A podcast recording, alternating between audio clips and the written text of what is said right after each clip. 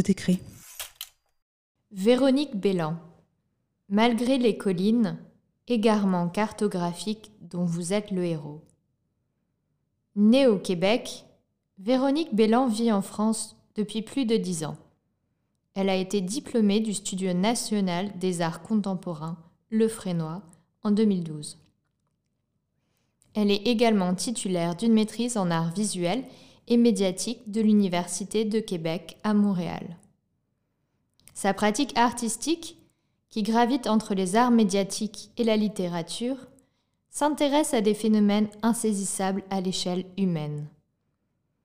Dans une tentative d'ausculter ce qui semble vide pour en révéler le contenu, par divers protocoles de traduction ou de transcodage qui convoquent à la fois les mondes de l'art et de la science, ses œuvres cherchent à faire contact entre le perceptible et l'imperceptible, d'où en jaillit une certaine forme de narration.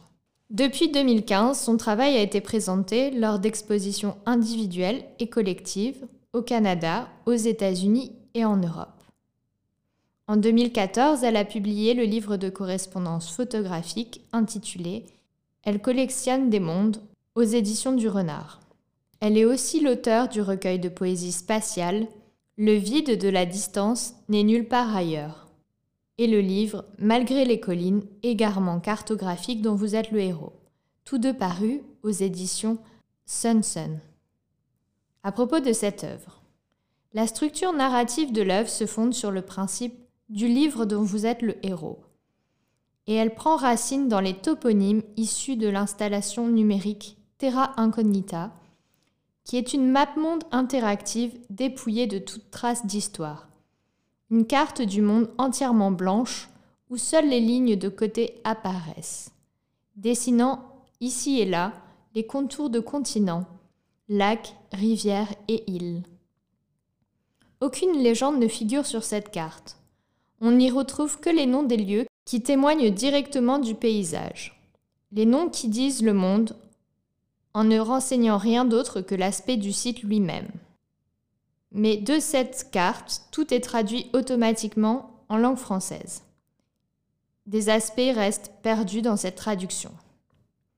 À partir de cette vision purement poétique et décalée du monde, Véronique Bélan a exploré ce planisphère, qui ne mène nulle part à la recherche de toponymes évocateurs, de résonances et de trajets possibles, afin d'élaborer un récit labyrinthique. À la fin de chaque chapitre, différentes options sont proposées au lecteur, qui est alors libre de prendre le chemin narratif qui lui convient. Selon les choix et les humeurs, ce livre révèle donc plusieurs facettes, des manières de cheminer dans le récit qui offrent de multiples issues. Ce livre, dont chacun devient son propre auteur, traite du besoin de se perdre dans la distance et cherche à rejoindre l'espace flou que dessine l'horizon sur le lointain du monde.